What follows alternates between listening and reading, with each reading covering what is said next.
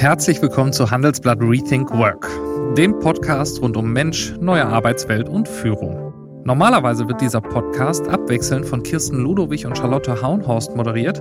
Heute hören Sie aber eine andere Stimme, nämlich meine. Mein Name ist Kevin Knitterscheid. Ich leite das Ressort Podcast, Live und Video beim Handelsblatt und ich freue mich, Sie hier heute ausnahmsweise begrüßen zu dürfen.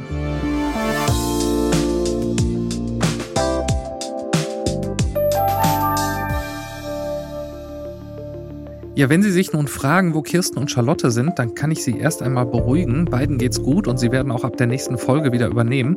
Wir haben uns aber gedacht, dass wir Ihnen zu Beginn des Jahres nicht nur einen Gast, sondern gleich einen ganzen Podcast vorstellen wollen, nämlich unseren Podcast Handelsblatt Disrupt, der von Handelsblatt-Chefredakteur Sebastian Mattes moderiert wird. In seinem Podcast spricht Sebastian jede Woche Freitag mit Menschen über große Veränderungen in der Wirtschaft und die Folge, die wir heute mit Ihnen teilen wollen, die passt thematisch auch sehr gut zu Rethink Work. Sebastian hatte sich nämlich vor einiger Zeit Karl Theodor zu Gutenberg eingeladen, den ehemaligen Bundesverteidigungsminister, und er hat mit ihm übers Scheitern gesprochen. Besonders spannend fand ich dabei die Frage, was wohl der größte Fehler in seinem Leben gewesen ist. Und ich gebe auch schon mal einen kleinen Spoiler, dass er Teile seiner Doktorarbeit plagiiert hatte, das war es offenbar nicht. Ich wünsche Ihnen einen guten Start ins neue Jahr und viel Spaß beim Hören. Ich habe das erste Mal so richtig Freude an all den Dingen, die ich mache. In der politischen Zeit äh, ist der Begriff Freude oder Spaß in meinen Augen unangebracht. Das hatte ich nicht. Es war spannend, ohne Frage. Es war fordernd, es war aufreibend, es war auch zerstörerisch auf eine gewisse Weise. Und sicher ist das etwas, was ihren Adrenalinspiegel auf höchsten Höhen letztlich belässt. Aber der Adrenalinspiegel alleine darf es nicht sein. Und auch dieses vordergründige Aufmerksamkeit bekommen, das dient im Zweifel nur der Eitelkeit, aber nicht der Festigung des eigenen Charakters. Hallo und herzlich willkommen zu einer neuen Ausgabe von Handelsblatt Disrupt, dem Podcast über neue Ideen, Disruption und die Zukunft der digitalen Welt. Mein Name ist Sebastian Mattes und ich begrüße Sie wie immer ganz herzlich aus unserem Podcaststudio hier in Düsseldorf. Er ist Baron aus Oberfranken. Er war einmal der jüngste Wirtschafts- und dann Verteidigungsminister Deutschlands. Seinen Doktortitel musste er dann allerdings über eine Plagiatsaffäre abgeben. Und dann folgten auch nicht nur, naja, ruckelfreie Jahre mit der Familie in den USA. Er machte erstmal mit einem kurzen Engagement für Wirecard von sich reden und dann Schlagzeilen mit dem Investment in ein umstrittenes KI-Unternehmen namens Augustus Intelligence. Sie erinnern sich vielleicht. Jetzt aber ist er endgültig zurück in Deutschland, investiert in Startups, berät Unternehmen, schreibt Bücher und macht TV-Dokumentation. Er hat einen gemeinsamen Podcast mit Gregor Gysi und postet regelmäßig seine Erlebnisse auf LinkedIn. Die Rede ist, Sie haben es vielleicht schon geahnt, von meinem heutigen Gast hier im Podcast, von Karl Theodor von und zu Guttenberg, kurz KT Guttenberg, der in dieser Woche seinen 52. Geburtstag feiert und in diesen 52 Jahren schon eine ganze Menge erlebt hat. Warum er glaubt, dass Intrigen und Winkelzüge zur Politik gehören, was er von der Ampelregierung hält, wie Henry Kissinger zu einem seiner Mentoren wurde und wie er heute über das Thema Scheitern denkt. All das fragen wir ihn heute hier bei Handelsblatt Disrupt.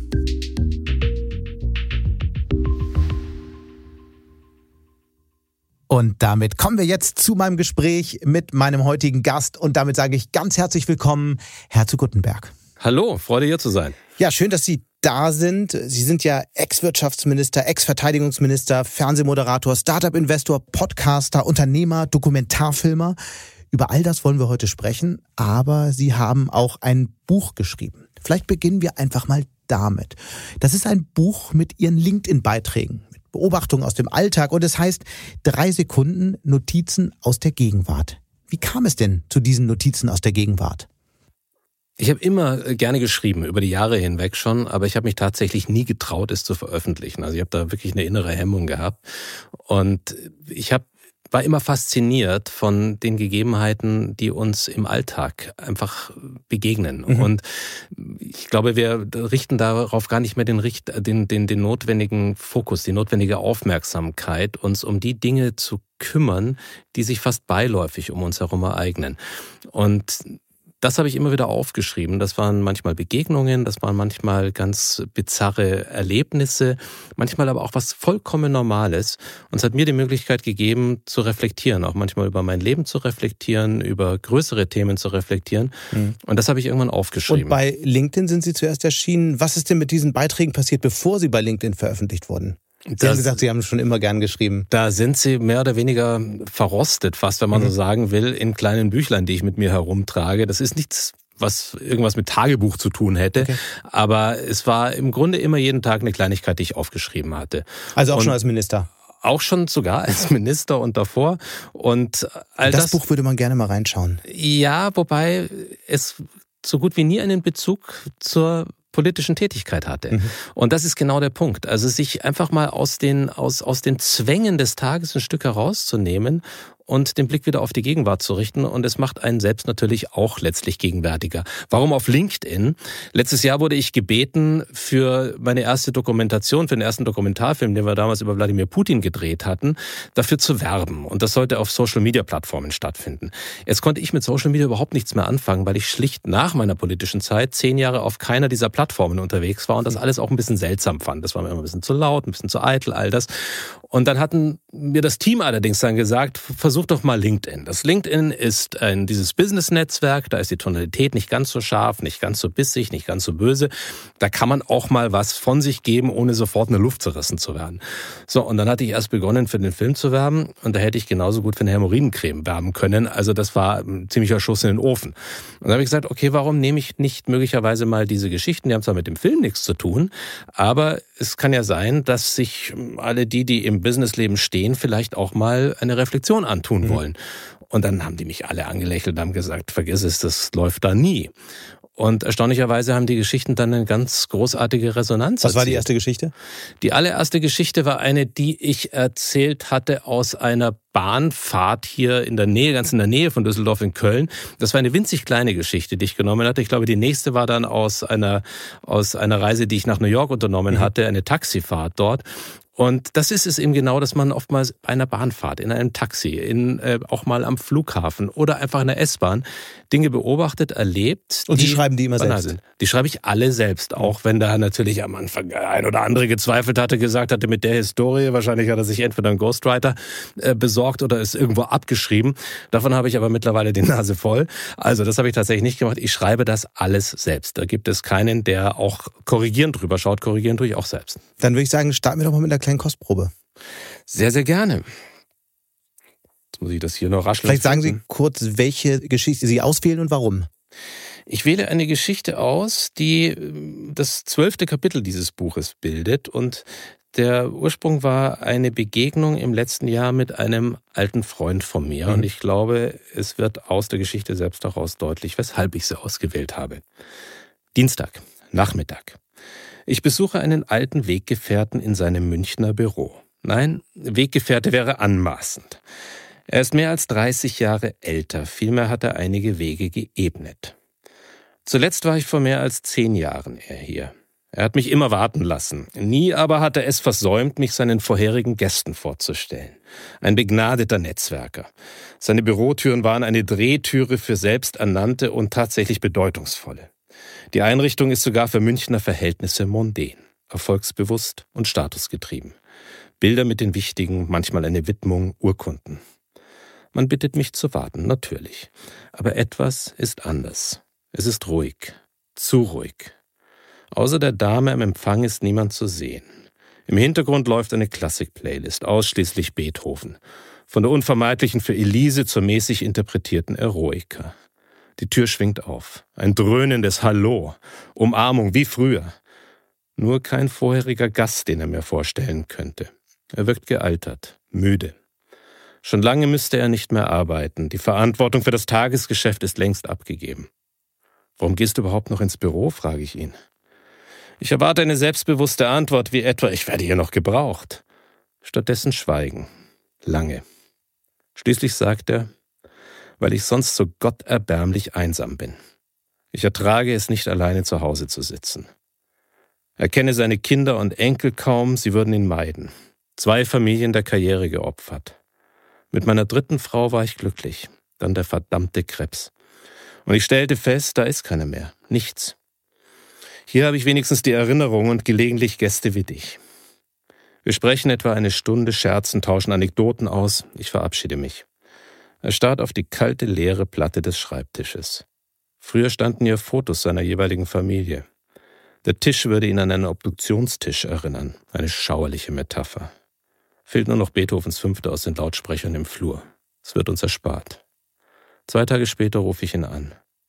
Ob ich seine Geschichte anonym teilen dürfte. Erzähle sie, vielleicht bringt sie jemanden zur Besinnung. Er hält kurz inne. Ich habe alles erreicht und alles versäumt. Euch bleiben noch ein paar Jahre, macht es anders. Ist anonym, Sie werden uns wahrscheinlich nicht verraten, um wen es ging. Das mache ich generell nicht Aber bei diesen Geschichten. Wie viel äh, Ihrer eigenen Erfahrungen haben Sie eigentlich in dieser Geschichte wiedererkannt? Ja, durchaus einiges. Also seine Geschichte hat mich natürlich auch wieder zum Nachdenken gebracht. Und äh, auch ich habe teilweise ein Leben geführt, in dem man sowohl seine Freundschaften als auch seine Familie, als auch letztlich ein normales Leben vernachlässigt hat. Und klar kann man sagen, in den politischen Jahren wurde einiges erreicht, auch ein donnerndes Scheitern hingelegt. Aber gleichzeitig ist natürlich nicht alles auf diesen einen Punkt zu konzentrieren, sondern es waren fast zehn Jahre und in zehn Jahren durfte ich einiges anschieben. Aber ich habe gleichzeitig auch unfassbar viel versäumt. Und War es das wert im Nachhinein? Die Frage stelle ich mir kaum, weil der Bezugspunkt ist für mich die Gegenwart. Und wenn man beginnt, lediglich der Vergangenheit ständig hinterher zu jammern und sich von Panikschüben vor der Zukunft leiten zu mhm. lassen, glaube ich, ist man relativ lebensunfähig. Die Zeit ist ein Teil meines Lebens. Lustigerweise wird man von vielen Beobachtern auf diese Zeit reduziert. Faktisch sind es neun Jahre in einem mittlerweile sackalten 51-jährigen Leben, fast 52 oder 52 faktisch. So bescheiße ich mich sogar noch um meinen eigenen Geburtstag. Und deswegen ist jedes Jahr, jeder Moment es wert gewesen, auch die schlechten Momente, weil sie wenn man sie erkennt, wenn man sie aufarbeitet, einen hoffentlich zu einem mhm. etwas besseren Menschen machen. Aber wenn wir über all die äh, Jahre, äh, an, an, all die Jahre mal denken, ähm, in Bayern, in der Bundespolitik, international, sie hat mit Geld zu tun, mit Politik, jetzt mit Büchern, Filmen und Podcasts. Was war eigentlich die spannendste Zeit? Die gegenwärtige. Also jetzt nutze ich wieder den Begriff, ohne jetzt da in fürchterlichen esoterischen Hokuspokus abtauchen zu wollen. Mhm.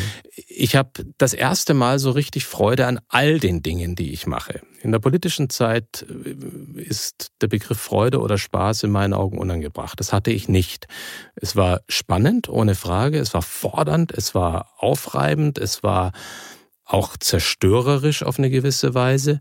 Und sicher ist das etwas, was ihren Adrenalinspiegel auf, auf höchsten Höhen letztlich belässt. Aber der Adrenalinspiegel alleine darf es nicht sein. Und auch dieses vordergründige Aufmerksamkeit bekommen, das dient im Zweifel nur der Eitelkeit, aber nicht der Festigung des eigenen Charakters. Mhm. Wir wollen verstehen, was Sie eigentlich so den ganzen Tag machen. Bei, bei LinkedIn, darüber sprachen wir schon, steht bei Ihnen currently, formally in der Jobbeschreibung. Was heißt das eigentlich? Wie sieht so ein Tag im Leben des KT Gutenberg aus? Der richtet sich natürlich an den jeweiligen Projekten aus, die mhm. ich, die ich derzeit, die ich derzeit im Medienbereich beackere. Dann sammeln wir mal. Welche Projekte sind das konkret? Was muss man sich darunter vorstellen? Also zum Beispiel, also diese LinkedIn-Posts darf ich einmal in der Woche schreiben. Mhm. Ich dachte, ich könnte einen längeren Rhythmus irgendwie einschieben, aber irgendwann war die Erwartungshaltung da, dass ich das jeden Sonntag abliefere.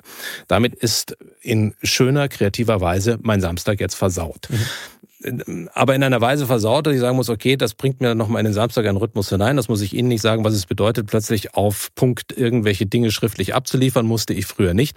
Das ist für mich eine neue Erfahrung. So, gleichzeitig bin ich mit einem Wöchen, der wöchentlichen Produktion eines Podcasts beschäftigt, den ich mit Gregor Gysi machen darf. Ähm, können wir vielleicht auch noch drüber reden, warum ich das mache. Auch das ist natürlich ein, ein bisschen Arbeit damit verbunden. Dann war im letzten halben, dreiviertel Jahr die Produktion eines neuen Dokumentarfilms angesagt. Da steckt sehr viel Arbeit dahinter, weil ich da sowohl die inhaltliche wie auch die Interviewarbeit, all das jetzt nicht Dritten überlasse, sondern es mir wichtig war, dass das auch meine Handschrift trägt. Und gleichzeitig bin ich immer noch unternehmerisch tätig und auch das fordert natürlich dann am Tag doch einiges von einem ab auch noch. Mhm. Also die Kunst besteht wahrscheinlich darin, wie bei vielen anderen, und da, da darf man sich auch über niemanden erheben, das, einen solchen Rhythmus zu finden, dass man nicht um ein Uhr nachts noch da sitzt und sagt, um Himmels Willen, jetzt muss ich noch die 70 E-Mails beantworten. Was eigentlich die Klammer über all dem oder haben Sie einfach all Ihre Hobbys zum Beruf gemacht, weil Sie eh finanziell unabhängig sind? Nein, eine finanzielle Unabhängigkeit darf ja nicht sein, was einen zum Zurücklehnen veranlasst. Eine Klammer ist die, die ist auch mit meiner Rückkehr nach Deutschland vielleicht ein bisschen verbunden, dass ich sehr erschrocken war und erschrocken bin, wie sich die Tonalität in unserer Gesellschaft verändert hat. Und das ist etwas, was ich in den USA schon feststellen durfte. Und ich hatte ein wenig die Hoffnung, dass wir hier in einem etwas sichereren Hafen sind. Diese Hoffnung ist eher einer Sorge gewichen. Mhm. Und zumindestens was die medialen Projekte anbelangt, anbelangt, will ich einen kleinen, bescheidenen Beitrag dazu leisten, dass man auch anders miteinander umgehen kann, gleichzeitig sich um die großen Themen dieser Welt bemühen, die uns hier heimsuchen in vielerlei Hinsicht. Das Ganze aber ohne jeglichen politischen Anspruch, sondern einfach einen Gesellschaft, eine gesellschaftliche Aufgabe wahrnehmen, die wir ja eigentlich alle in irgendeiner Form haben. Und wenn einem so ein paar kleine Restbegabungen geblieben sind, ich weiß nicht, ob ich welche habe, das ist auch keine Koketterie, aber dass man weiß, man kann ein bisschen schreiben, man kann möglicherweise einen ganz unterhaltsamen Podcast machen, man kann filmisch was darstellen, geht es mir im Grunde darum, das ist die Klammer, etwas diesem oft hasserfüllten, unerbittlichen, äh, den anderen auch nicht mehr, nicht mehr wertschätzenden Grundstimmung in diesem Land etwas entgegenzuhalten. Sie haben, das schließt da sehr gut dran an. Sie haben gesagt, Sie sind in die Politik gegangen, weil Ihnen damals so einiges auf den Senkel ging. Lassen Sie uns mal auf das politische System heute schauen. Würden Sie diese Entscheidung nochmal treffen? Würden Sie nochmal in die Politik gehen, so wie damals? Damals war es für mich die richtige Entscheidung, es zu tun, weil ich das Glück hatte, zu dem Zeitpunkt dann wirtschaftlich unabhängig zu sein und gesagt habe, man kann nicht immer nur nörgeln, sondern vielleicht kann man einen Beitrag leisten. Mhm. Und das war der Grund, warum ich dann sehr spät mich für eine, also ich war sehr jung, mit 29 bin ich in 29, 30 in den Bundestag gekommen. Auf der anderen Seite bin ich aber auch erst mit 29 Parteimitglied geworden. Also ich habe diese ganze, diese ganze Jugendarbeit und all das, auch wo man es lernt, wie man sauber eine Intrige spinnt und all das, das habe ich alles nicht mitbekommen gehabt. Das fehlte mir dann auch in meiner politischen Muttermilch, wenn man so will. Und deswegen war damals für mich die Entscheidung richtig, weil ich gesagt habe, ja, man alleine reicht nicht, sondern, und man kann sich auch nicht nur darüber beschweren, dass es keine unabhängigen Unternehmer und all das in der Politik gibt, sondern man kann es ja mal versuchen. So, den Versuch habe ich damals unternommen. Das würde ich in dem Alter, in der Situation, in der ich damals war, würde ich das wieder machen. Würde ich es heute wieder machen? Nein. Hm. Wenn Sie jetzt nach Berlin schauen, jetzt aus der Entfernung hier in Düsseldorf, was, was sieht man da in Berlin? Was fällt Ihnen da auf?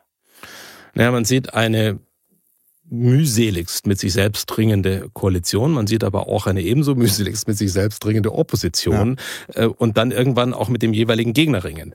Und das ist natürlich nicht etwas, was mir als wählender Bürger dieses Landes unfassbar viel Vertrauen einflößt. Und ich habe das Gefühl, da geht es auch vielen anderen so. Gleichzeitig haben wir eine globale Lage, die in fast jeden Lebensbereich neue Ängste, Bedrohungen, Sorgen einfließen lässt. Mhm. Und dann richtet sich dieser hoffnungsvolle Blick Richtung Hauptstadt und bei der Hauptstadt hat man eigentlich das Gefühl, die sind im Wesentlichen eigentlich nur in Selbsttherapie. Weil die drei Parteien Zeit. nicht zusammenpassen? Was ist das Problem? Ich fand an sich den ursprünglichen Ansatz sogar ganz reizvoll, weil ich gesagt habe, wenn jemand was verändern kann, dann die.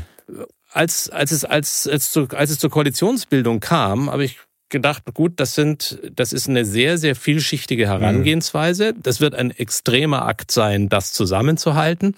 Dazu bedürfte es natürlich auch entsprechender Führungsqualitäten in einer solchen Regierung. Und ich habe das gar nicht negativ gesehen. Ich fand es auch gar nicht negativ, dass eine Union nach 16 Jahren sich auch mal in die Opposition verabschieden musste. Von durfte wahrscheinlich ja gar keine Rede. Also all das fand ich war gut, weil es im Grunde fast was Kathartisches, was, was Selbstheilendes hätte haben können. Und irgendwann wird man ja auch bräsig und selbstzufrieden, wenn man so lange in einer Regierung ist. Also deswegen fand ich den Grundansatz Ansatz nicht schlecht. Wenn man sich heute das Gezanke und Gestreite und, äh, und, und teilweise auch ideologiegetragene anblickt, hat sich meine Euphorie oder ist meine Euphorie doch eher verflogen. Jetzt kommt die größte Krise der Regierung bislang, die Haushaltskrise. Wie geht's da jetzt weiter? Da bin ich so der Falsche, den Sie hier fragen, weil ich so lange draußen bin und auch einfach nicht nah genug mhm. an den politischen Entscheidungen. Einer, der ganz nah dran ist, ähm, ist Friedrich Merz. Der hat äh, Olaf Scholz zugerufen, Sie können es nicht. Kann Olaf Scholz es nicht? Das, was ich mir wünschen würde, wäre eine Kommunikation, die die Menschen erreicht und mit der Kommunikation verbundene Führungsqualitäten, die Deutschlands Rolle in Europa und in der Welt deutlich machen. Ich glaube, im Grunde haben wir ja weiterhin auch unfassbar viel zu bieten mhm. eigentlich. Und ich maße mir nicht an, die handwerklichen Fähigkeiten, also die politisch und fachlichen handwerklichen Fähigkeiten von Olaf Scholz anzuzweifeln. Ich habe ja damals war er ja auch mit mir für kurze Zeit in der gleichen Regierung, als ich Wirtschaftsminister sein durfte. Damals war er Arbeitsminister. Da bin ich einem auf jeden Fall auf intellektuellem Niveau sehr hochstehenden Mann begegnet und, äh, und, und, und, und, und jemand, der immer sehr, sehr gut vorbereitet war und all das. Als Bundeskanzler reist er mich nicht mit. Könnte Merz es besser? ist ein ganz anderer Typ, Friedrich Merz. Absolut. Und, und, und, und ein Typ, der, ich glaube, was den Anspruch an Führungsverantwortung anbelangt, schon eine andere Herangehensweise hat als Olaf Scholz. Aber das wird man sehen müssen. Ich meine, das Amt selber formt, hat ja schon viele geformt und es ist, es ist so eine, so eine Kaffeesatzleserei, an der ich mich nie gerne beteiligt habe und auch heute nicht gerne will. Es ist auch viel zu früh zu sagen, wer wird das? Wer wird der Kandidat aus der Union? Ich Nö, meine, das ist klar, aber ich meine, wenn Merz so einen, so einen Angriff macht, dann muss er natürlich auch damit umgehen können, dass man sich die Frage stellt. Klar, also, ist aber auch die naturgemäße Rolle in der Opposition. Ja. Seit dem Ausscheiden 2011 war das ist ja dramatisch viel passiert. Seitdem ähm, die AfD gab es damals schon. Mhm, Sie, aber anders. Genau, hat einen unglaublichen Aufstieg gesehen, immer neue Rekordergebnisse. Welche Gedanken haben Sie, wenn Sie auf die aktuellen Umfrageergebnisse schauen? Fast ausschließlich bedrückende Gedanken. Und wenn man sich, wenn man sich die Äußerungen führender AfD-Vertreter nicht nur anhört, sondern auch mal etwas genauer dahingehend durchleuchtet, wie viel wie viel Tragfähigkeit würde das haben für die Zukunft unseres Landes, für eine Zukunft Europas, für eine hoffentlich stabilere Welt? Mhm. Sehe ich eigentlich nur Defetismus? Sehe ich eigentlich nur das Ziel, unsere Gesellschaft weiterhin aufzuheizen und in einer Weise aufzuheizen, dass es nicht stabiler in diesem Lande wird. Und ich sehe nicht ein Fitzelchen, was mich in irgendeiner Form da positiv stimmen würde, wenn ich an die AfD denke. Warum driften denn immer mehr Menschen an die gesellschaftlichen Ränder? Weil sie offensichtlich keine Anreize mehr in der Mitte sehen. Und das hat wahrscheinlich dann schon etwas mit, nicht nur mit dem personellen Angebot zu tun, sondern letztlich auch mit dem, was inhaltlich geboten wird. Das lässt sich ja immer so leicht sagen, aber was wäre so ein Angebot? Ja, also ein Angebot wäre sicher, dass man, dass man zunächst einmal in der Lage ist, Komplexitäten so herunterzubrechen, dass Menschen verstehen, darum geht es tatsächlich.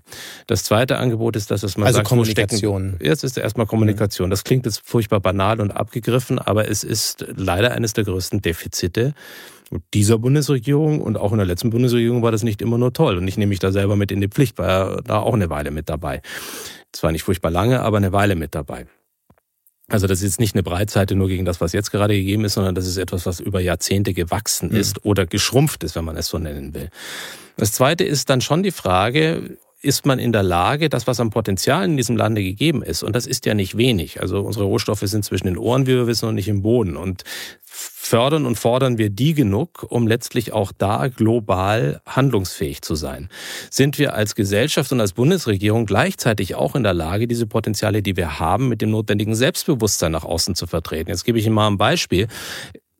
Es ist in der, in der, in der Pandemiezeit ist in unserem Lande einer der ganz wesentlichen Durchbrüche geschaffen worden, was den Impfstoff anbelangt. Jetzt können wir uns über die Frage impfen ja oder nein lange streiten. Aber das war ein wissenschaftlicher globaler Durchbruch. Mit wem ging dieser Durchbruch global nach Hause? Nicht mit BioNTech, mit der deutschen Firma, sondern mit Pfizer, einer amerikanischen Firma. So, das ist, ich nehme nur ein Beispiel unter vielen, wo wir erstklassige Forschungsleistungen haben, wo wir erstklassige ähm, Leistungen aus, aus, aus Unternehmen heraus haben, wo wir Hidden Champions haben und wo es uns in, den, in der Verantwortungsspitze sowohl der Politik als auch in der Wirtschaft oftmals nicht gelingt, das mit der notwendig breiten Brust auch nach außen zu tragen und die Menschen damit auch ein Stück positiver wieder zu stimmen und nicht sofort in die Rattenfängerarme der AfD und anderer hineinzutragen. Das Schlimme ist ja, das ist ja eine Diagnose, die seit 15 Jahren mhm. mindestens mhm. richtig ist. Und wenn man sich jetzt Umfragen anschaut, einer hat mich besonders bewegt aus den vergangenen Wochen, nämlich jeder zweite Deutsche glaubt, dass Deutschland in 15 Jahren keine führende Wirtschaftsnation mehr sein wird. Das heißt, die Menschen haben irgendwie den Glauben an ihre eigene Zukunft verloren. Wie könnte denn jetzt so eine Zukunft aussehen, die den Menschen, das hatten Sie ja gerade selbst ins Gespräch gebracht, diese Hoffnung zurückgibt? Zunächst einmal halte ich diese, ich halte die Sorge für nicht unbegründet, aber ich glaube, dass wir immer noch genügend Substanz in diesem Lande haben, um dem entgegenwirken zu können. Jetzt ist die Frage, wo spielen sich die großen Entwicklungsschübe ab? Das eine ist bei den, in den neuen Technologien, da ist jetzt gerade Artificial Intelligence, künstliche Intelligenz in aller Munde. Das gleiche, ähnliches gilt aber für Quantum. Das nächste gilt für den Bereich Zukunftsenergieformen wie Fusion-Energie, solche Geschichten. Ich gehe jetzt mal über das hinaus, was jetzt nur mit romantischen Augen betrachtet wird. Gehen wir aber einen Schritt wirklich in, in Hochtechnologiesektoren, im Biotech-Bereich, im Nanotech-Bereich, Alter. Überall dort gibt es auch in Deutschland global, grundsätzlich globale Spitzenleistungen. Mhm. So.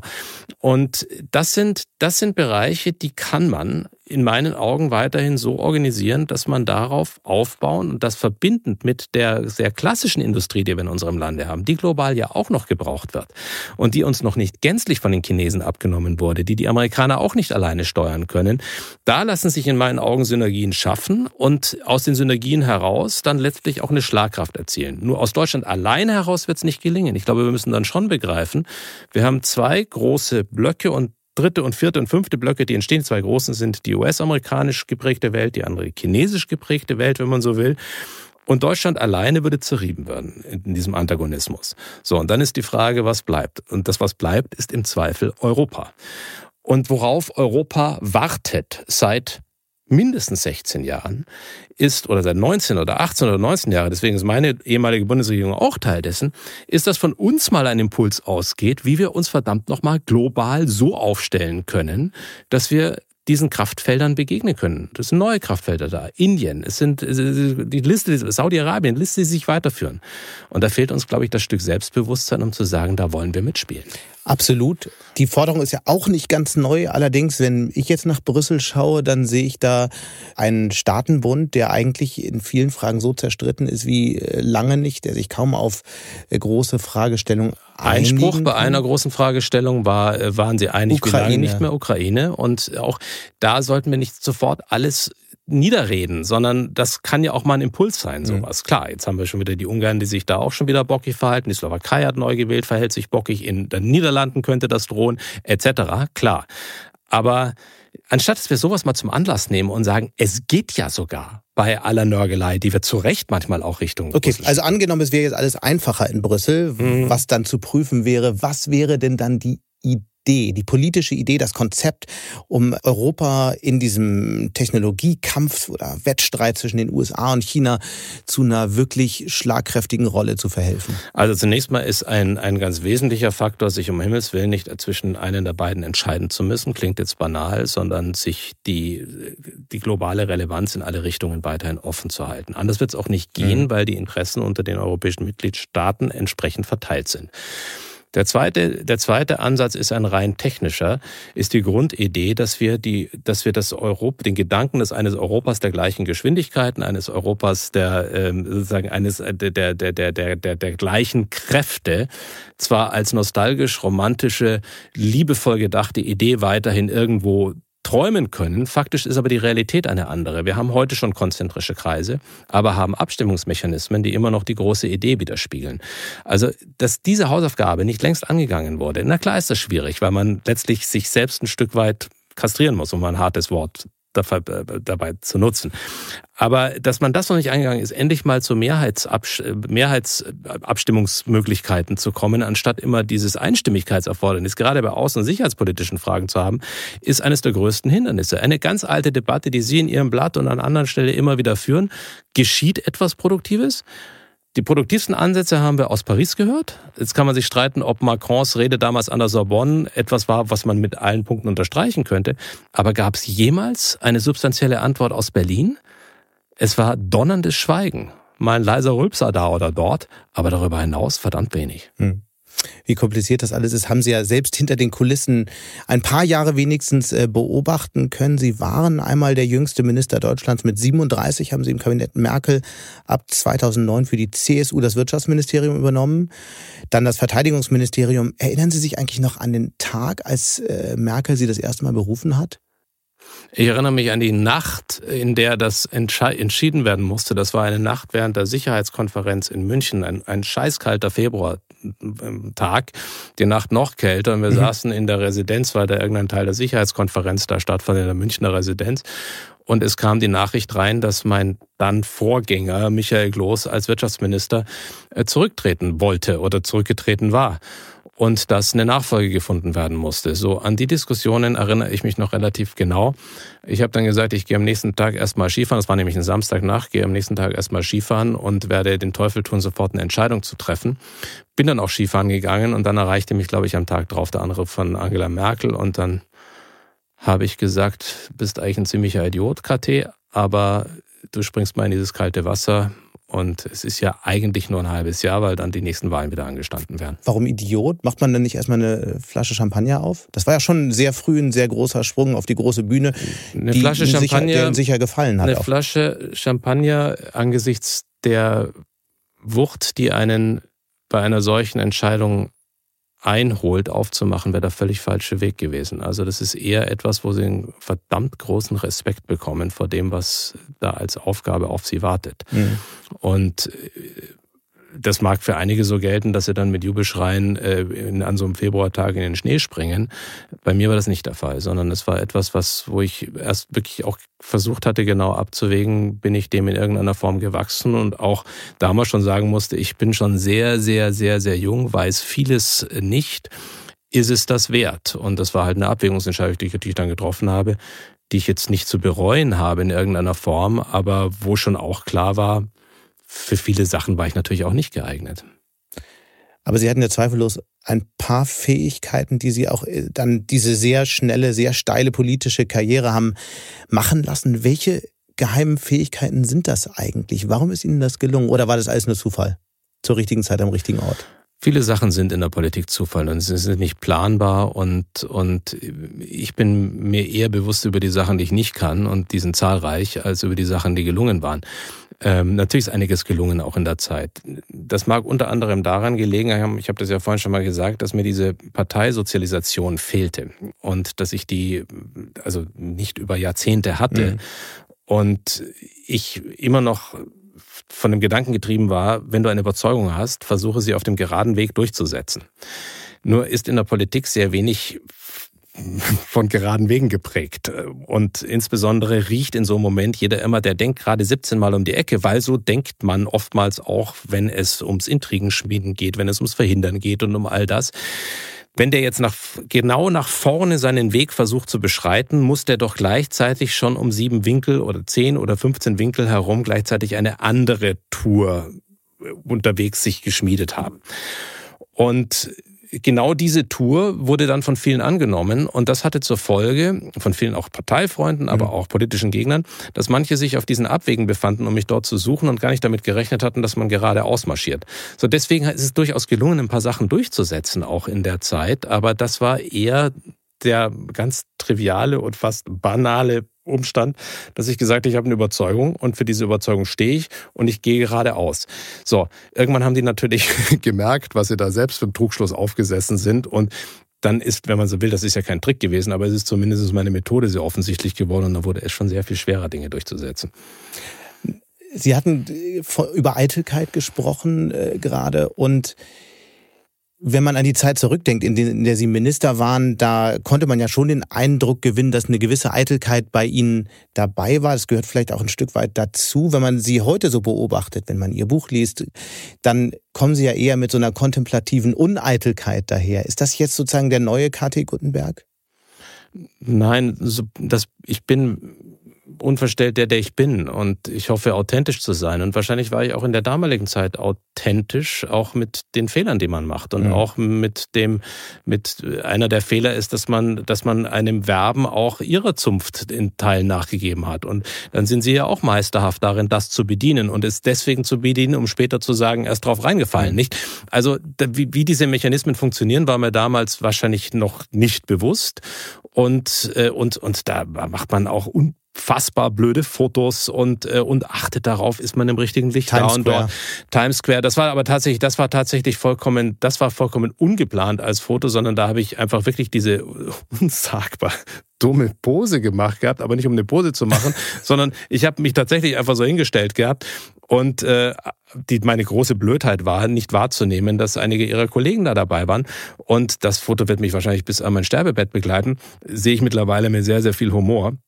Aber klar, es ist, es kommt wahrscheinlich kein Spitzenamt nicht mit einem Element einer gewissen Eitelkeit aus. Und dann kann ich nur sagen, da hatte ich in diesen wenigen Jahren in der Druckbetankung eine solche Überdosis, dass es mich da nicht mehr hintreibt. Sie hatten- und äh, das ist auch keine Koketterie, sondern das ist, ähm, ich wollte ja auch unter anderem deswegen dann raus. Das heißt Politik nie wieder?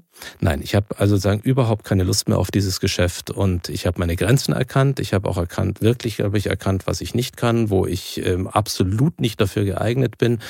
Und äh, einmal versemmeln reicht im Leben. Das hatten Sie jetzt schon mehrfach gesagt, Sie haben Ihre Grenzen erkannt, Sie Mhm. wissen, was Sie nicht können. Was ist denn das? Was, wo, wo liegen Ihre Grenzen und was können Sie eigentlich nicht? Wie viele Mensch ganz, wie viele Menschen ganz viele Dinge Mhm. und ähm, und und und äh, wahrscheinlich noch nicht mal bin ich noch nicht mal gut in, darin, die Dinge zu behaupten, die ich nicht, äh, Dinge zu behaupten, die ich möglicherweise, wo ich glaube, ich könnte sie und ich kann sie tatsächlich nicht. Also auch daran bin ich in gewisser Weise gescheitert. Mhm.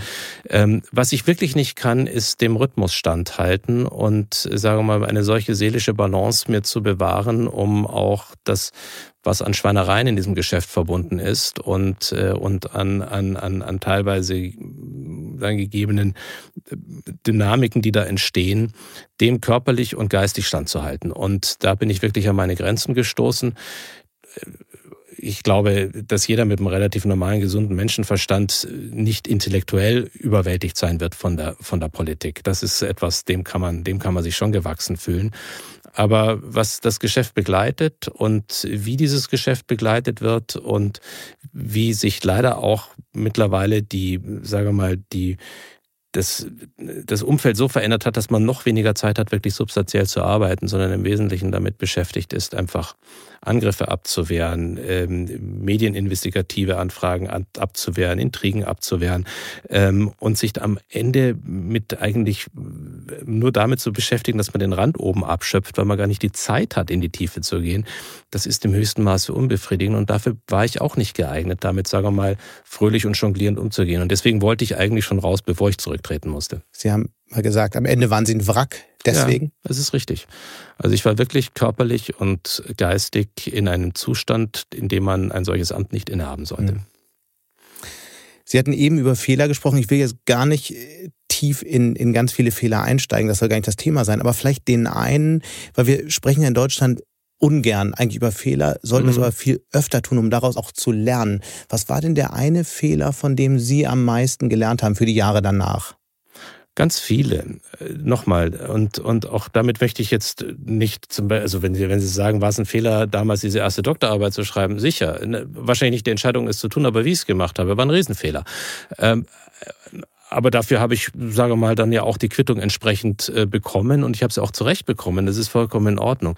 Aber äh, es ist, ich, ich glaube, ich befasse mich auch gar nicht mehr damit, weil ich sage, ich, ich habe aus, ich habe immer meine Konsequenzen daraus gezogen, dass ich mich dann auch damit befasst, selbst beschäftigt Mhm. habe in dem Moment, wo die Dinge geschehen sind, mir danach die Zeit genommen habe, was ganz wichtig ist, mir auch von Freunden ob's, und aber auch nicht nur Wohlmeinenden mir sagen zu lassen, was ich in ihren Augen tatsächlich falsch gemacht habe und daran dann mein nächstes Handeln Das machen Sie schon. Das mache ich schon. Haben Sie, so, ja, klar. haben Sie über die Zeit Mentoren gehabt, mit Ja, denen Sie ganz viele. Wer waren in dieser Zeit so Mentoren für Sie?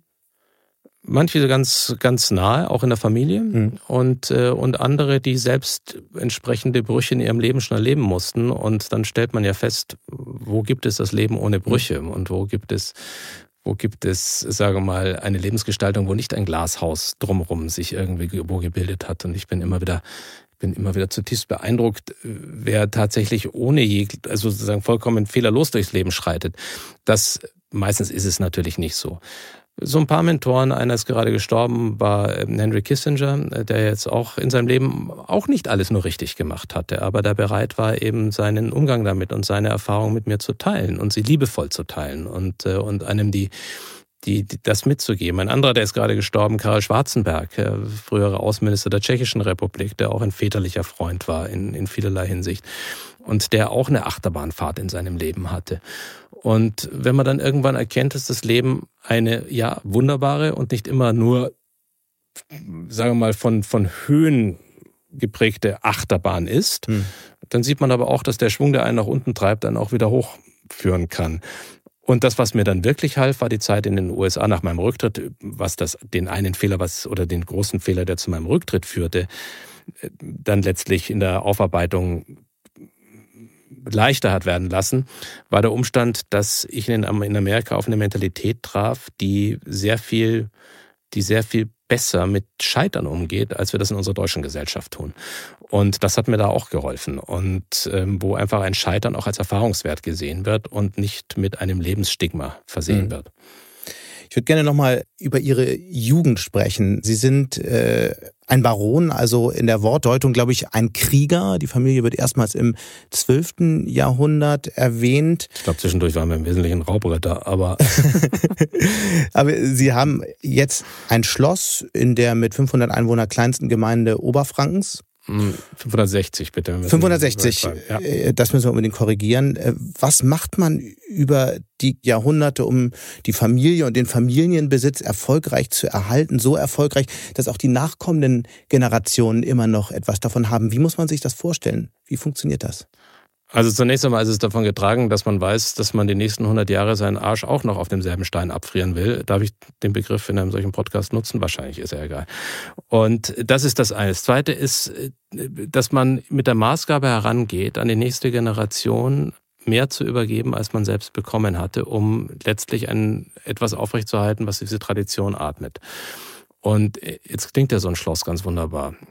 Das ist die größte Sparbüchse, die Sie sich vorstellen können. Also das ist äh, weit weniger romantisch und das verschlingt unfassliche Kosten, so etwas. Heute mehr als früher, weil früher konnte sich sowas tragen, unter anderem durch Forstwirtschaft, durch Landwirtschaft, durch ähnliche Dinge. Das ist heute gar nicht mehr möglich angesichts der Entwicklungen, die sie auf den Märkten haben.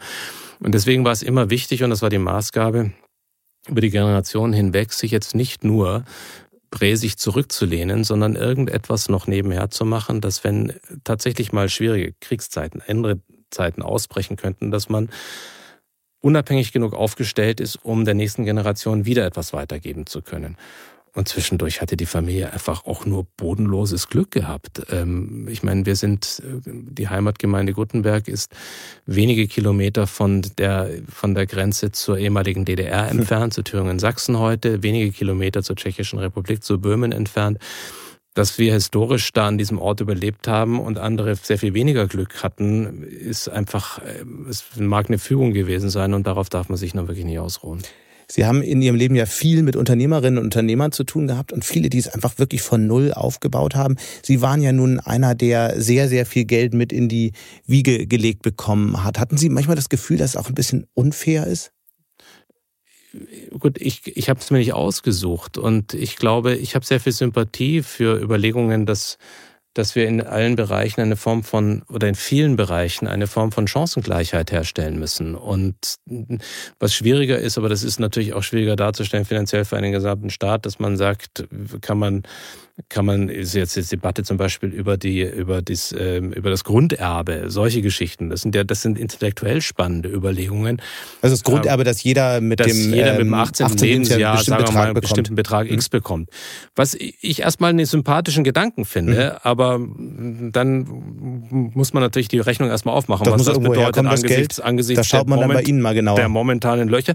Ja, dann wird man natürlich sagen, okay, das kann man machen, indem man äh, die Vermögenssteuer erhöht, mhm. indem man die Erbschaftssteuer erhöht. Und dann wird man aber plötzlich feststellen, es reicht nicht. Aber sagen Sie mal, Vermögenssteuer, Erbschaftssteuer erhöhen?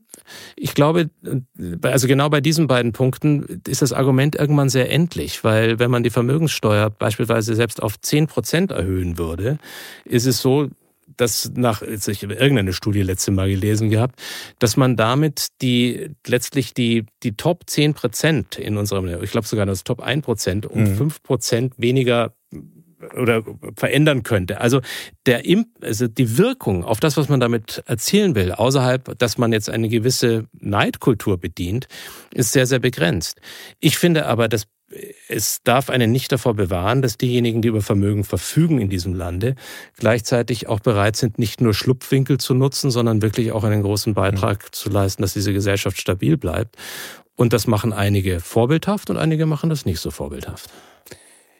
Das heißt, Vermögensteuer, Erbschaftssteuer sollte man erstmal so lassen, wie sie sind. Ich glaube, das darf man immer wieder diskutieren und gelegentlich ist bei sowas auch Anpassungsbedarf gegeben, aber es muss mhm. wirksam sein und die Ideen, die jetzt momentan herumschwirren, haben mit Wirksamkeit relativ wenig zu tun. Ich würde gerne nochmal verstehen, wie Ihre Jugend und Kindheit eigentlich abgelaufen sind. Sie haben eine ganze Reihe von Halbgeschwistern aus zweiter Ehe Ihres Vaters. Der war Dirigent, eh noch Freiherr von und zu Guttenberg. Dirigent, den man Europa und, glaube ich, weltweit kannte Gleichzeitig gibt es viele Verbindungen zu anderen Adelshäusern europaweit. Und sie hatten nicht nur mit Musik viel zu tun, auch mit Literatur. Wie sah diese Kindheit aus? Also, ich rede öffentlich, sagen wir mal, nur begrenzt aus meinem familiären Nähkästchen, auch um die Familie zu schützen. Nun ist mein Vater mittlerweile leider von uns gegangen vor einigen Jahren. So viel kann ich sagen. Es war ein vergleichsweise wildes und nicht den Klischees einer in Anführungszeichen adligen Familie entsprechende Kindheit, weil ich in einem Künstlerhaushalt groß ja. geworden bin. Und das war großartig. Also wir waren durch die Weltgeschichte mit ihm unterwegs, wenn er auf irgendwelchen Tourneen war. Wir sind, meine Eltern haben sich früh scheiden lassen, sind bei meinem Vater aufgewachsen, mein jüngerer Bruder und ich, mit dem ich sehr eng bin, und wuchsen bei meinem Vater auf. Und es war eine intensive Kindheit. Also es war eine von einem Künstlerhaushalt geprägte Kindheit und deswegen das Antiklischee zu dem, was mir gerne angehängt wird. Und äh, gleichzeitig war es aber natürlich auch so, dass man sich manchmal vielleicht ein bisschen mehr Stabilität noch gewünscht hätte.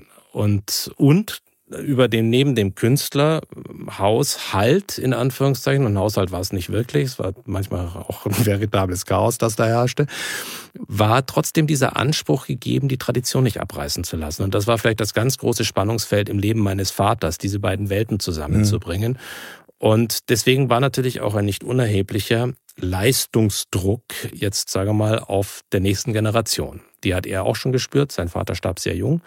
Er musste übernehmen, als er 24 war.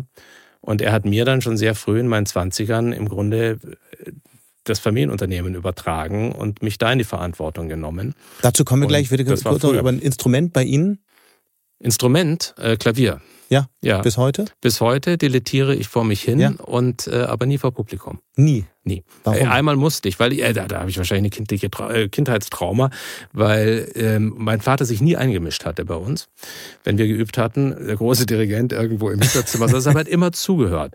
Und deswegen, Sie können mich vor viele Menschen stellen, vor Publikum, um eine Rede zu halten. Und ja. ich habe, sagen wir mal, eine gesunde Portion Lampenfieber, aber es macht mir nichts aus wenn Sie mich auf, der, auf einer noch so kleinen Bühne oder von meinen drei, zwei Töchtern, von meinen zwei Töchtern oder drei oder vier oder fünf Familienmitgliedern etwas vorspielen lassen auf dem Klavier, läuft mir der Schweiß runter und ich bin aufgeregter denn je. Also ich bin ungeeignet, das Klavier irgendwie auf der Bühne zu bedienen. Aber eine gute und können Sie von einer schlechten Eroica-Interpretation unterscheiden, wie wir gerade gehört haben? Das glaube ich schon und das ist jetzt auch keine Klugscheißerei, sondern wenn Sie Irgendwas einem, muss es ja gebracht Wenn Sie in einem Musikerhaushalt aufwachsen und wenn Sie, nochmal, ich spiele begeistert gerne Klavier mhm. und äh, ich könnte ohne Musik nicht leben. Aber das Spektrum reicht von klassischer Musik bis wirklich hin zur, äh, bis, bis, bis hin zu äh, schwerem Heavy Metal. Ähm, mhm. Schwerer Heavy Metal ist ein Pleonasmus. Aber deswegen glaube ich schon sagen zu können, ob sich jemand jetzt bei einer Bachfuge verhebt ähm, oder wenn tatsächlich in irgendeiner Form eine Eroica gut oder schlecht interpretiert ist, was ja am Ende Geschmacksfrage mhm. ist. Aber ein bisschen ein Gehör habe ich, glaube ich, mitbekommen. Sie haben es gerade angesprochen, dann war Ihr Berufseinstieg eigentlich als junger, Ende 20-Jähriger im Familienunternehmen. Nein, schon früh, in den, in den frühen 20ern. Wie muss man sich ja. das vorstellen? Was haben Sie da gemacht? Was war Ihre Aufgabe? Scheißkaltes Wasser war das. Ähm, da war die wesentliche Aufgabe war die, die Familie in, in, in, der, in der Familienholding zu vertreten, aber insbesondere auch, und da wurde das Wasser richtig kalt, war, wir waren damals, äh, die, also die Familie hatte damals mitgegründet die Röntkliniken, was ein, ein relativ, ein damals sehr wachsender und äh, nicht ganz unerfolgreicher Gesundheitskonzern war, mit vielen, mit vielen Krankenhäusern, die sich äh, über Deutschland verteilten. Ging es damals auch darum, international zu gehen, all das. Und wenn Sie in Ihren frühen 20er Jahren plötzlich in die Verästelungen des Gesundheitswesens eintauchen, müssen, dürfen. Können. Eine Holding verwalten, die letztlich ja für ein Vermögen von mehreren hundert Millionen verantwortlich ist? Ja, also über Zahlen werde ich nicht reden und die Zahlen werden teilweise auch äh, bizarr falsch kolportiert. Zu hoch oder zu und niedrig? Auch darüber werde ich nicht reden, aber sie werden wirklich bizarr mhm. falsch kolportiert. Ähm, ist, ähm, ist, ist na, schon natürlich ist es, eine, ist, es eine, ist es eine Last, eine Verantwortung. Mein Vater hat sich, Gottlob, und das war auch richtig, auch noch weiterhin gewisse Mitspracherechte mhm. damals gesichert gehabt, aber er hat sich, wollte sich natürlich auf seine Künstlerkarriere konzentrieren, was er dann auch tat. Und deswegen musste ich sehr viel, sehr schnell lernen. Und es gab aber auch da Bereiche, wo ich natürlich am Anfang komplett überfordert Total. war. Was haben Sie denn damals gelernt, was Ihnen bis heute eigentlich noch hilft? Zu fragen und nicht äh, herauszupoltern mit einer vorgefestigten Meinung, sondern einfach sich wirklich zu trauen, Fragen zu stellen. Und das ist, wenn Sie da so als Jungspund in so einem Aufsichtsrat sitzen, eines dann MDAX-Unternehmens ähm, und da glauben, in irgendeiner Form die Welt erklären zu können, ist es ganz schnell vorbei. Und ist es dann letztlich auch mit ihrem Charakter ganz schnell vorbei. Und das, was ich damals, glaube ich, gelernt habe, war meine ohnehin schon große gegebene Neugierde mit Fragen einfach weiterhin zu bedienen und, und zu lernen. Und, äh, und das ist heute auch heute mein Leben. Ich habe einfach Freude daran, täglich Dinge lernen zu dürfen. Und das wurde wahrscheinlich damals gefestigt.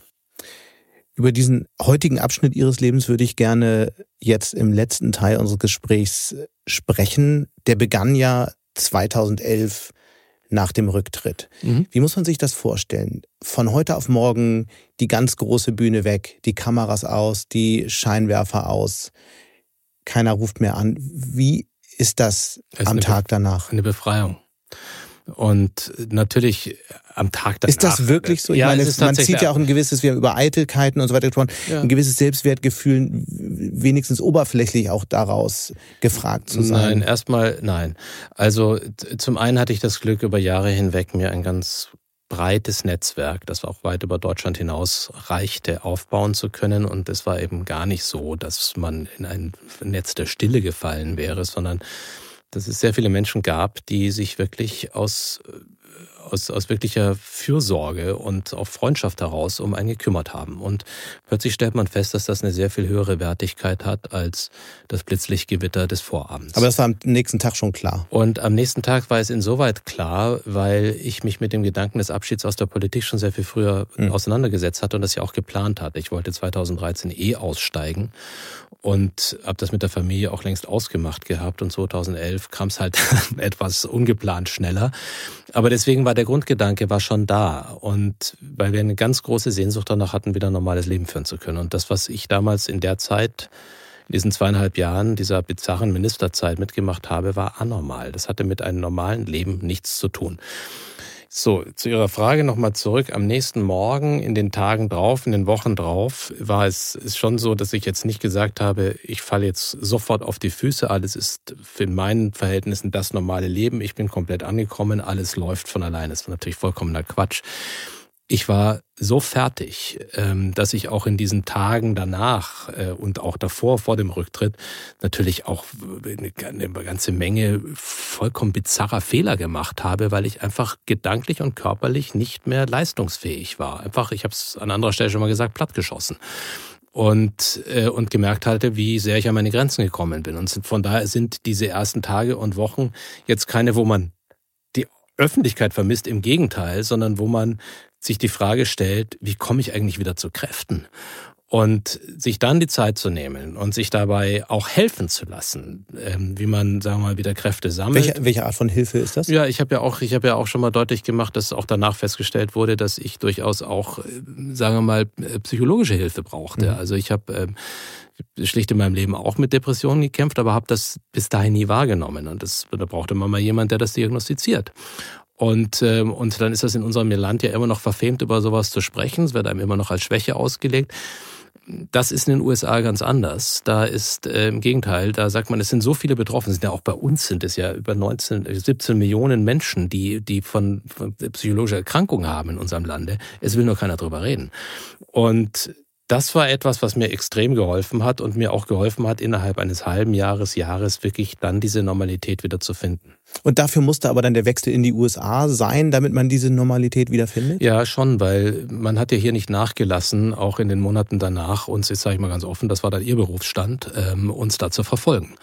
Und es das war, heißt, was ist das, da das, wenn sie dann Fotografen im eigenen Garten haben, mhm. wenn die Kinder in der Kirche abfotografiert werden, wenn dann, also das ist zu einem Zeitpunkt, wo ich längst zurückgetreten war, dann läuft etwas falsch. Und dann geht es darum, dass sie ihre Familie schützen, dass sie sich und ihre Familie zu schützen beginnen.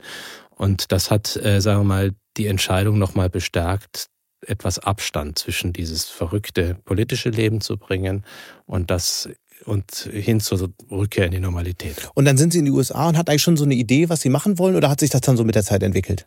Nein, das hat sich natürlich, also ich wollte wieder zurück, wo ich, wo ich herkam. Ich wollte wieder in die freie Wirtschaft zurück mhm. und ich hatte eine Idee, dass ich mich zunächst einmal um Themen kümmern wollte, von denen ich immer vorgegeben hatte, ganz viel Ahnung zu haben und aber vollkommen ahnungslos war. Das ist eine Grundbeschreibung des politischen Berufs. Ähm, Dazu zählten insbesondere die Frage, wie funktionieren große internationale, das große internationale Finanzwesen und Finanzströme, weil ich gemerkt habe, als ich damals in Mitverantwortung stand während der Finanz- und Wirtschaftskrise, wie unfassbar ahnungslos wir waren, was die großen Zusammenhänge anbelangte. Und zwar wirklich durch die gesamte Regierung hindurch. Und, ähm, und da konnten sie jedes Detail beackern, jedes Derivativ, da konnten sie eine Antwort finden, aber man hat sich kaum um die großen Fragen gekümmert. Und mir fehlte diese Kenntnis ohnehin. Und habe ich gesagt, das interessiert mich, da will ich lernen. Und wenn ich das mit irgendeinem, sozusagen mit irgendwas verbinden kann, was im Zweifel auch noch ähm, profitabel ist, nur gut. Und das zweite waren natürlich die neuen Technologien. Und die im Jahre 2011 ja jetzt nicht mehr vom Himmel gefallen waren, aber wo wir zu diesem Zeitpunkt auch als Bundesregierung einfach im Schlafwagen gesessen sind. Und ich sah das auch, wie viele andere, als die große gesellschaftliche globale Entwicklung verstehen. Und da wollte ich erstmal lernen, erneut lernen, ja. Frage stellen. Und wo lernen sie am besten, indem sie halt zwischendurch auch mal in solche Unternehmen dann investieren, weil dann müssen sie dazu lernen, weil sie ein Interesse daran haben, dass hoffentlich aus einigen von den Unternehmen was wird es ist vor allem über ein Unternehmen ganz, ganz viel berichtet worden, mhm. dass sie investiert haben, das jetzt nicht so wahnsinnig erfolgreich war. Das ist das KI-Unternehmen Augustus Intelligence. Mhm. Wie kam es denn dazu und warum ist das am Ende so in die Luft geflogen? Ja gut, ich meine, wenn Sie in ein, wenn Sie in Startups äh, investieren, haben Sie nicht eine Quote von zehn Unternehmen, die laufen.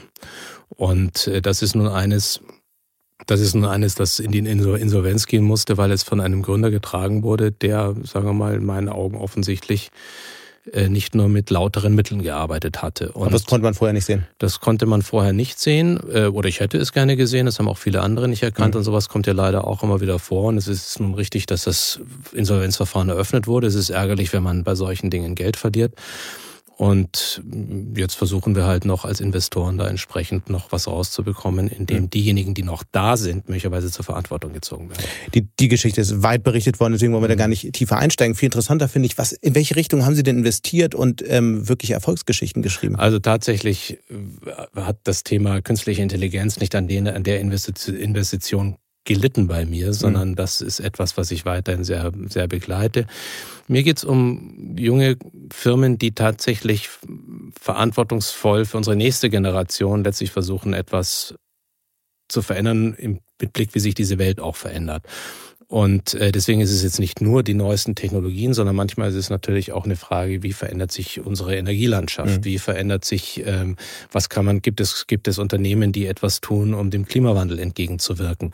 Das sind die Themen, die mich interessieren. Wie viele, in wie viele Unternehmen haben Sie investiert ungefähr insgesamt? Genügend. Dabei Klingt nach zwei Dutzend. Nein, es sind schon ein paar. Okay. Ja. Und aber sagen Sie mal so zwei, drei konkrete Beispiele, dass man sich das mal vorstellen kann? Nein, ich habe mir einmal vorgenommen, nicht über die Unternehmen zu sprechen. Okay. Ja, einfach um da auch dem Unternehmen. Dann reden wir weiter äh, nur über Augustus Intelligence. Sie haben Nein, ich, bin, ich habe ich hab, ich hab sozusagen, ich habe ja nie ein Problem damit, äh, darüber zu reden, wenn man irgendwo auf die Schnauze mhm. geflogen ist, einfach weil ich auch gerne diese Erfahrung weitergebe. Aber, aber es ist, ich meine, einige Dinge sind bekannt, ähm, äh, wo ich, wo ich früh eingestiegen war und ähm, wo dann irgendwo auch mal in einem wie heißt denn das heute, in einem ähm, äh, in einer Präsentation dann auch gezeigt wird, wer da die Investoren sind. Also das kann man alles recherchieren. Äh, ein paar Dinge davon sind recherchierbar, ein paar andere sind wahrscheinlich ein bisschen schwerer zu finden. Und manchmal macht man es auch über eine Fundstruktur. Ein anderes Thema äh, ist auch möglicherweise in der ein oder anderen Präsentation aufgetaucht. Das war die Geschichte mit Wirecard damals. Mhm. Sie sind äh, zur Bundeskanzlerin gegangen. 2019 war das, glaube ich. Das war noch mhm. kurz bevor die ersten Berichte, äh, die ersten großen Berichte jedenfalls herauskamen, dass es sich da um ein betrügerisches Netzwerk handelt. Warum haben Sie sich dafür hergegeben, weil Sie doch eigentlich immer betont haben, Sie wollen nicht als Lobbyist arbeiten. Mhm. Und das habe ich auch nicht und das werde ich auch nicht und das bleibt auch meine Maxime. Und es ist einfach ein unglaublicher Schafscheiß, wenn behauptet wird, dass ich als Lobbyist unterwegs wäre. Mhm. Also kurz gefasst, ähm, meine Company, meine New Yorker Company Spitzberg Partners, äh, der Beratungsarm dieser Company hat damals wie viele andere Wirecard in einer Einzelfrage beraten. Da ging es um eine Akquisition in China. Und, ähm, und in dieser Frage haben wir unsere Arbeit gemacht und hatten von Gottlob oder auf der anderen Seite hätte man natürlich Ahnung gehabt, keine Ahnung, was sich da hinten getan hat, aber da ging es Ihnen ja allen genauso. Mit der Ausnahme jetzt eines wirklich klugen, findigen FT-Journalisten, der das dann aufgedeckt hat. Gott sei Dank. Ähm, und diese Beratung führte dazu, dass sich herauskristallisierte, dass diese chinesische Firma von einem damals DAX 30 Unternehmen Wirecard übernommen werden sollte.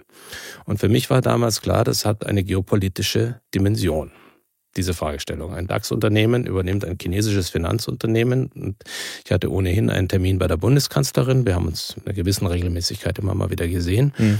Und ich habe sie damals darauf angesprochen, weil ich gesagt habe, das passiert hier.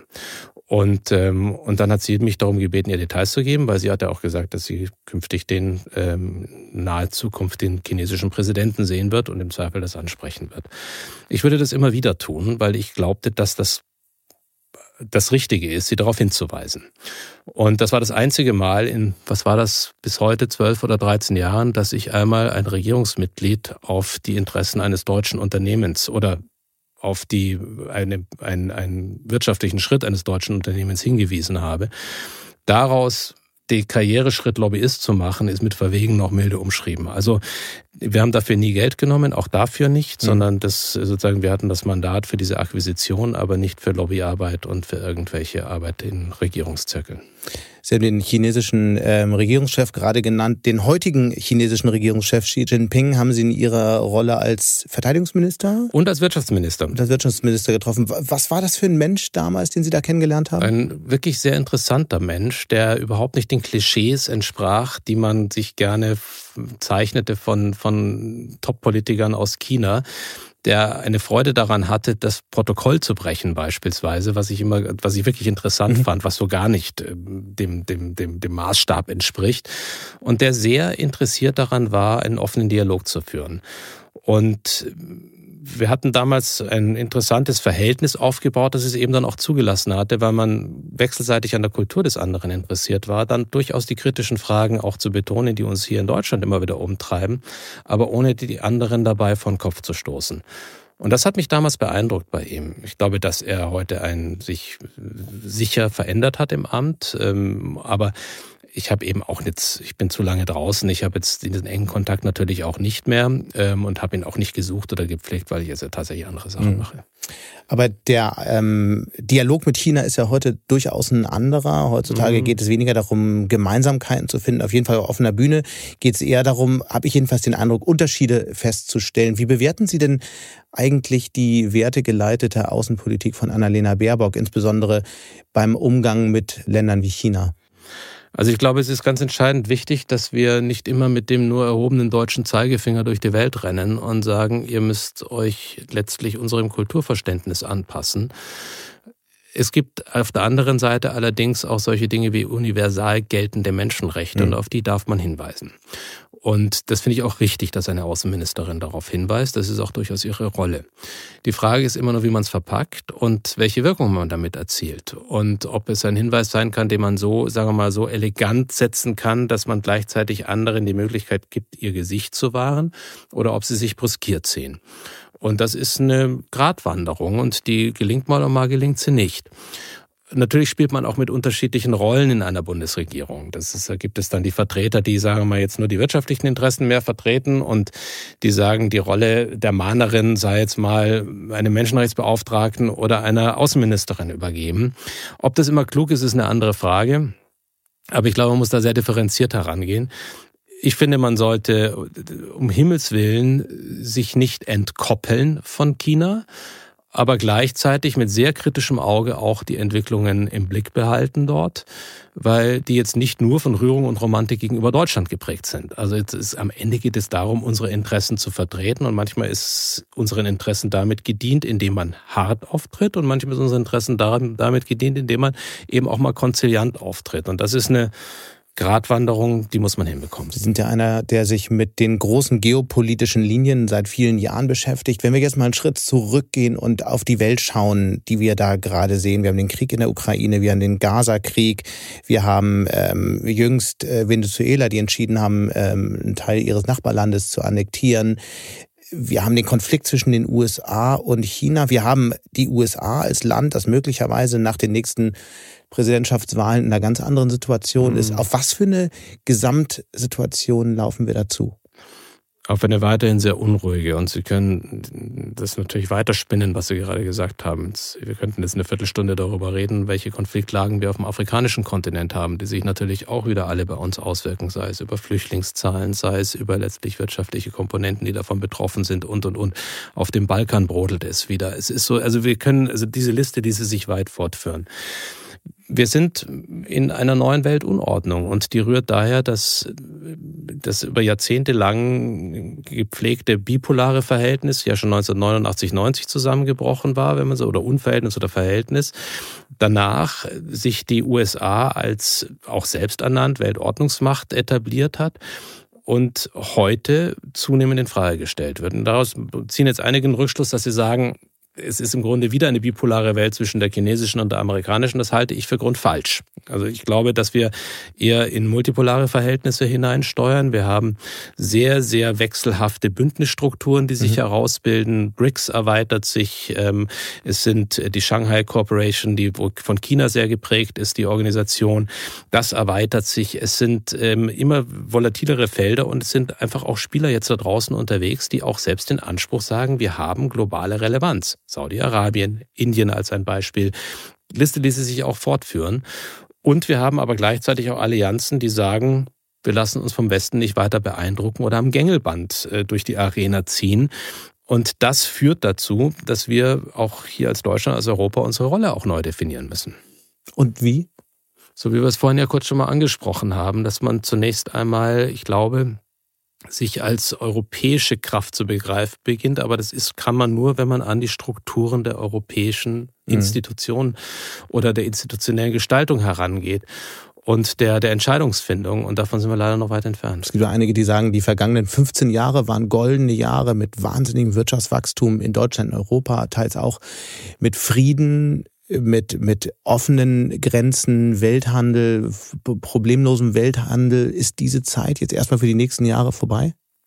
Der Welthandel beginnt sich auch neu zu strukturieren. Also wir sind, wir waren ja noch mal in einer Zeit, wo wir davon geträumt haben, dass wir zwischen Europa und den USA eine Freihandelszone aufbauen können. Mhm. TTIP haben teilweise wir selbst mit unserem bräsigen Hintern eingerissen, diese Idee geben gerne den Amerikanern die Schuld, so war es allerdings nicht.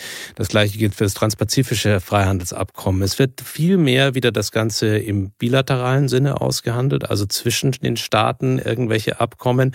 Es fächert sich weiter auf. Es ist Viele reden, sprechen von einer Deglobalisierung. Das finde ich nur teilweise richtig, weil gewisse Sachen lassen sich Aber nicht es wird komplizierter. Ich meine, Aber es wird komplexer. Es so, wird sehr viel das heißt, diese goldenen Jahre werden so bald nicht zurückkommen es finden sich natürlich aber auch immer wieder Möglichkeiten, auch in solchen Situationen. Und ich glaube, dass wir zumindest aus deutscher Sicht uns jetzt hier nicht verstecken müssen. Wenn wir eines geschafft haben, ist es, dass wir unsere dass wir, sagen wir mal, die Qualität unserer Unternehmen, unserer Produkte, auch unserer Leistungen, die wir hier erbringen, nicht nur einseitig irgendwo auf dieser Welt in den Hinterköpfen verankert haben, sondern das ist wirklich global anerkannt und darin besteht hm. eine Chance. Aber Fakt ist, diese Leistungen sind ja vor allem in Industrien zu finden, die eher den Alten zuzuordnen sind und in den ganzen großen Feldern, die Sie ja da, selbst vorhin da, äh, definiert da, haben. D'accord, nur wenn diese sogenannten alten Industrien sich darauf einlassen, und das ist, es ist äh, höchste Zeit, einige tun es ja auch, mhm. dass man sagt, wie koppeln wir das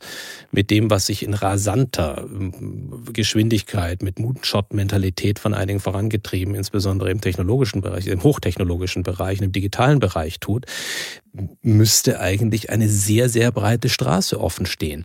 Und das nicht nur zu fordern, sondern zu fördern und herauszufordern, ist jetzt nicht nur eine politische, sondern eine gesamtgesellschaftliche Aufgabe. Aber Moonshot-Mentalität ist ja jetzt nicht gerade die ausgeprägte Stärke der Deutschen. Ja, sicher. Deswegen sage ich ja auch, überlassen Sie mal die Moonshot-Mentalität ruhig denen, die sie haben. Mhm. Ja, aber profitieren Sie davon, nutzen Sie die Netzwerke, die Sie haben. Und, und das, das, das, das Pflegen, das Ausbauen der Netzwerke auch in die USA, ohne immer mit Schaum vor dem Mund zu sagen, aber wir sind eigentlich uns so fremd geworden und um Himmels Willen, wir wir wollen eigentlich mit den Joint-rauchenden Elon Musk dieser Erde eigentlich gar nichts zu tun haben und, und, und, die diese Mentalität mitbringen mhm. mit allem, was da auch negativ daran hängt.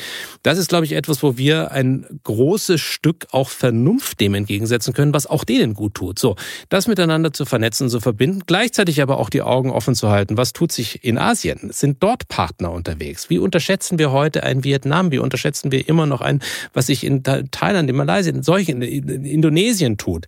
Auch das sind der Bereiche, die sich öffnen. Indien, das hat man so ein bisschen jetzt begriffen, da muss man mehr machen, ja, weil auch da entsteht ein Kraftfeld. Mhm.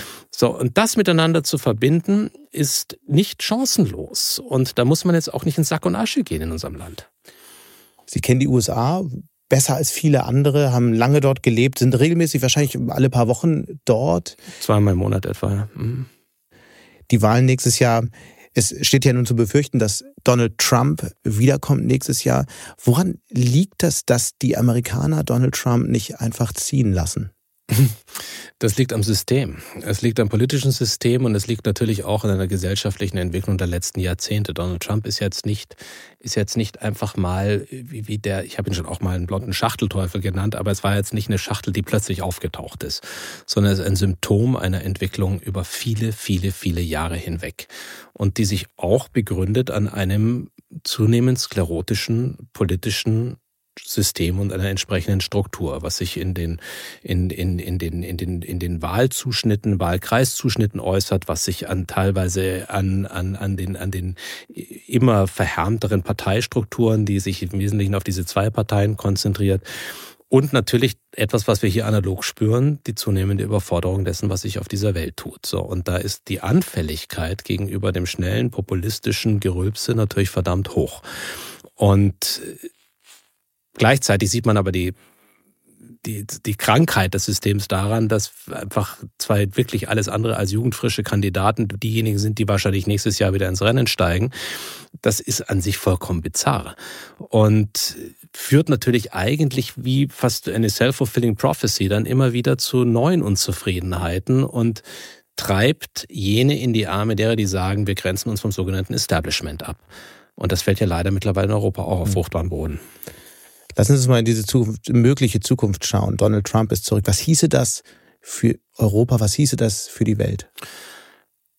So ein bisschen also lässt sich das schon vorher ja, ahnen, weil, weil seine also Äußerungen darauf hindeuten, in welche Richtung aus, es geht. Wir müssen das Ganze immer aus heutiger Sicht sagen. Aus heutiger Sicht halte ich seine Chancen für hoch. In diesem Geschäft kann sich immer alles verschieben. Aber ich sehe aus heutiger Sicht jetzt noch nicht Nikki Haley ihn überholen, was die republikanische äh, Kandidatur anbelangt. Andere sind längst abgeschmiert, ein DeSantis eigentlich auch nicht. Nochmal, es kann sich ändern, das kann auch anders kommen. Ich sehe ihn auch relativ weit mit derzeit mit der Nase vor Joe Biden. Und äh, Joe Biden ist halt nun einer, der jetzt auch jetzt nicht, sagen wir mal, große Perspektivschübe bei den Menschen auslöst. Das, und gleichzeitig jetzt auch nicht eine hoch anerkannte Vizepräsidentin mitbringt. Was heißt das für Europa und für Deutschland? Herr Donald Trump hat bereits in seiner ersten Amtszeit gezeigt, dass ihm das transatlantische Verhältnis scheißegal ist. Und äh, das mit einer Deutlichkeit auch ausgesprochen und äh, ja teilweise auch die NATO für obsolet erklärt. Das hat er dann irgendwann mal wieder versucht, entsprechend ein, einzufangen oder eher, er wurde dazu gedrängt, es einzufangen. Aber er ist jemand, der wiederum aus dem Bauch heraus diese Entscheidungen treffen wird. Was heißt das für uns, dass wir wirklich in einer solchen Konstellation uns zumindest den Gedanken annähern müssen, dass insbesondere das Sicherheitsverhältnis zwischen Europa und den USA, getragen durch die NATO, der Schutzschirm, den wir haben, inklusive des atomaren Schutzschirms, plötzlich in Frage stehen könnte. Und dazu sollte man sich verdammt nochmal heute bereits kümmern, dass man diesen, zumindest diesen auch für manche kruden, für mich auch kruden Gedanken gewachsen ist, auch sich vor Ort darum kümmern. Und da geschieht in meinen Augen zu wenig. Es gibt ja in Europa jetzt die Diskussion, ob man nicht einen Verteidigungsfonds aufstellen sollte, mhm. ein Sondervermögen für Verteidigung europaweit. Wäre das so ein Weg? Ich finde das, ich finde den Grundgedanken richtig, so mhm. genauso wie sehr wie ich weiterhin auch dem Grundgedanken einer europäischen Armee einiges abgewinnen kann. Allerdings scheitert das erstens an den Strukturen, die ich mhm. vorhin schon benannt habe. Zweitens an den Eitelkeiten der jeweiligen Nationen. Nur natürlich muss man sich die Frage stellen, brauchen wir ein Europa, wo wir teilweise sehr marode Armeestrukturen haben, nicht in allen Ländern, aber in allen, die sich dann immer auch alles, das gesamte System, zwar marode, aber als solches leisten. Gut, jetzt, mhm. Österreich braucht jetzt keine Marine, aber, aber das, das ist etwas, das hatten wir damals schon versucht anzudiskutieren, das war das Neudeutsch sagt man Pooling and Sharing, dass man einfach die Kräfte miteinander versucht zu vernetzen. Gleichzeitig haben wir es aber mit einem Kontinent zu tun, der das Glück hatte, jetzt einige Jahrzehnte mal friedlich zu sein und die Konflikte rücken näher.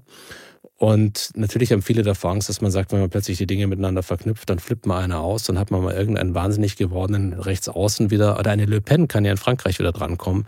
Und dann ist plötzlich diese Idee schon wieder obsolet. Mhm. Und was hoffentlich nie kommen wird, ähm, laufen Gefahr, plötzlich wieder gegeneinander zu kämpfen.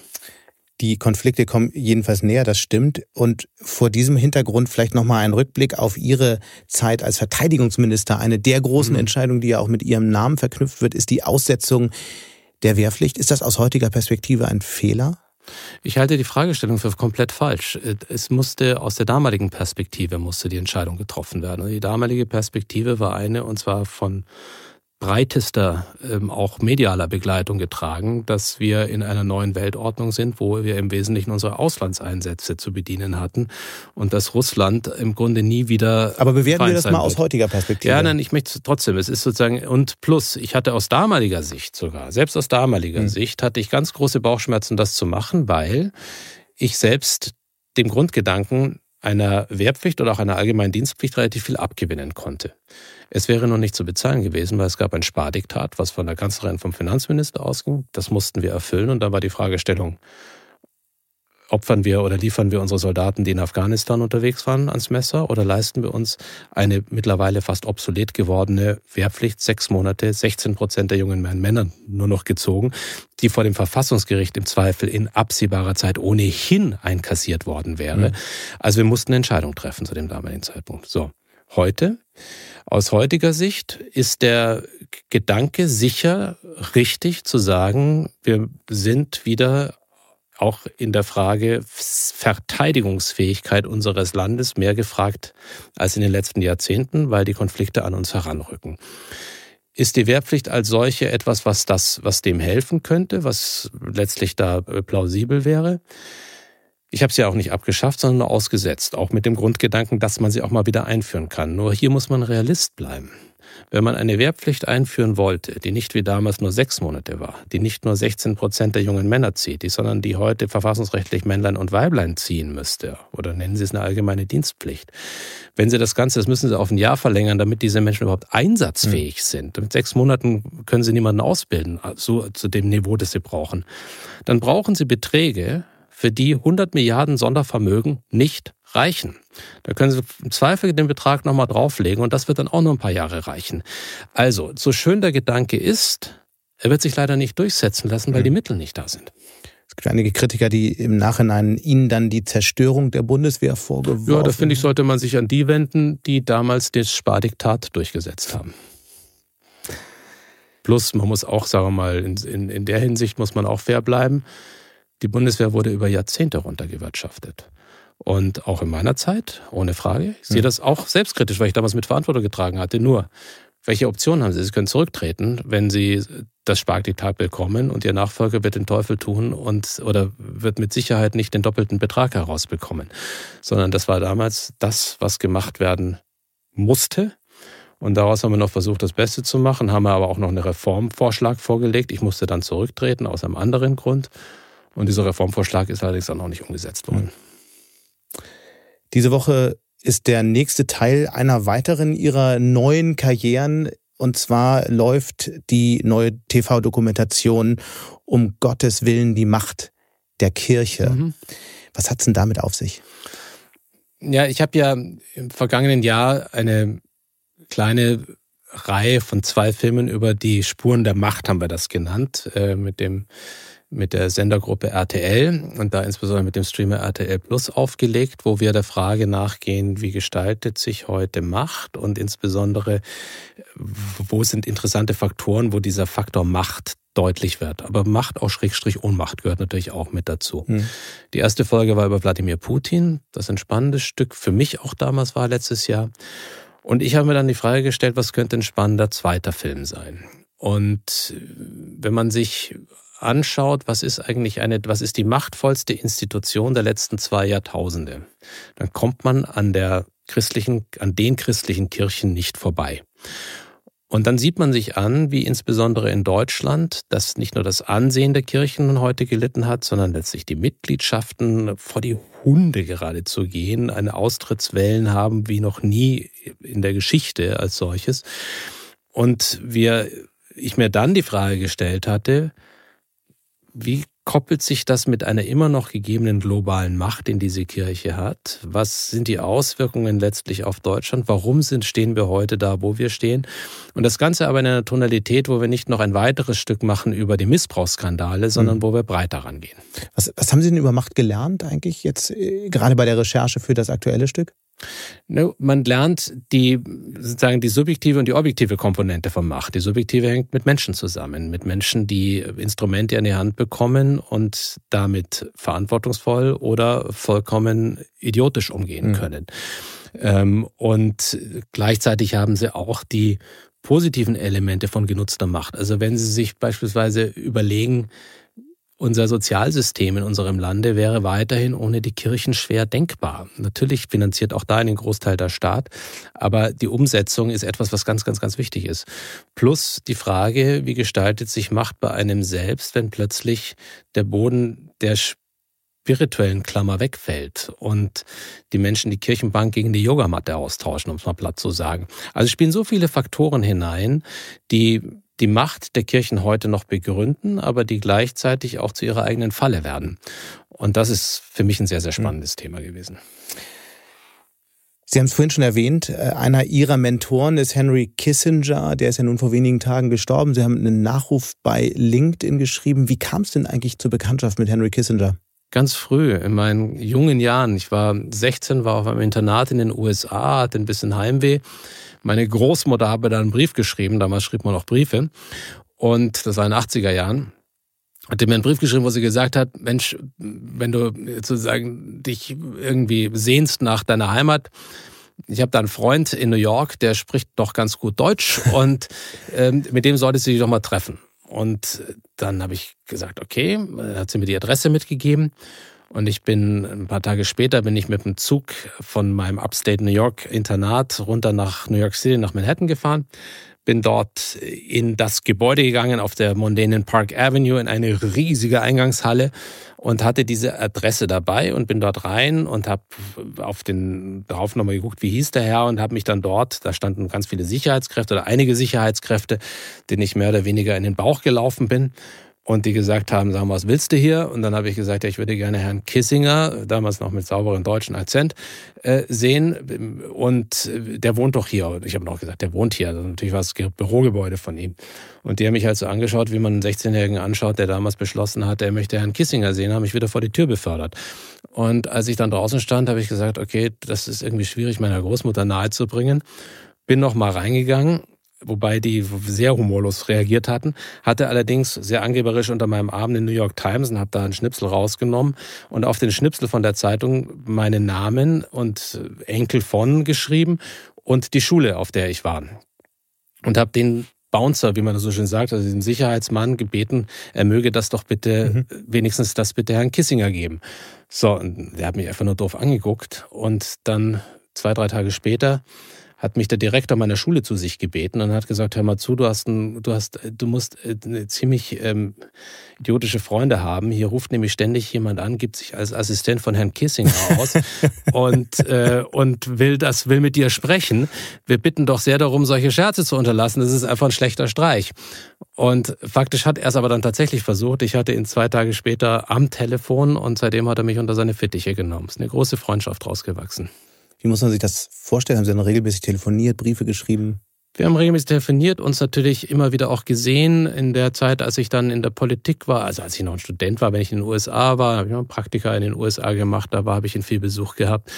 Und ähm, als ich dann in den USA war, haben wir uns sehr regelmäßig gesehen. Wenn er in Europa war, hatten wir uns versucht, immer irgendwie zu verabreden. Und ich durfte unglaublich viel lernen von einem Mensch, der sehr viel reflektierter und selbstkritischer war, als es ihm viele andichteten. Da sieht man auch schon, dass sie nicht aus einer ganz normalen Familie kommen, wenn die Großmutter einem solche Leute vorstellen kann. Aber was war es denn, was Sie von ihm gelernt haben? Was sind so die zwei, drei Dinge, die Sie nie vergessen werden aus den Gesprächen, aus, den, ähm, aus dem Austausch? Also sicher der Umgang mit Scheitern. Das von aus dem Munde eines Mannes, der auch seine Niederlagen im Leben hatte, war etwas, wo er mir sehr, sehr geholfen hat. Dann natürlich der Blick auf die, was, was hat er da, Blick auf diese wie, wie sah Welt. das aus, das Helfen? Ja, im, im Grunde, indem er seine Geschichte, seine, auch seine eigene Seelenlage mir mitgeteilt hat und, und einem einfach auch gedankliche Hilfestellungen gegeben hat. Und das hat mir sehr geholfen. Gleichzeitig hat er ähm, mit, mit, mit großer, sagen wir mal, akademischer Nachsicht, er war ja selbst ähm, Professor und all das, auf mein erstes akademisches Versagen geblickt und äh, mir da auch viele Tipps gegeben. Auch das war wichtig. Aber das war jetzt, das war eine Facette. Was viel wichtiger für mich war, war von ihm noch lernen zu dürfen, wie sich die Dynamiken auf dieser Welt ändern und wo der Blick hinzurichten sein könnte und ähm, und wie wichtig es sich Zeit zu nehmen auch für gewisse für, um Dinge verstehen zu lernen und jetzt nicht nur aus der Hüfte zu schießen und ihm wird von vielen Menschen eine große Eitelkeit vorgeworfen.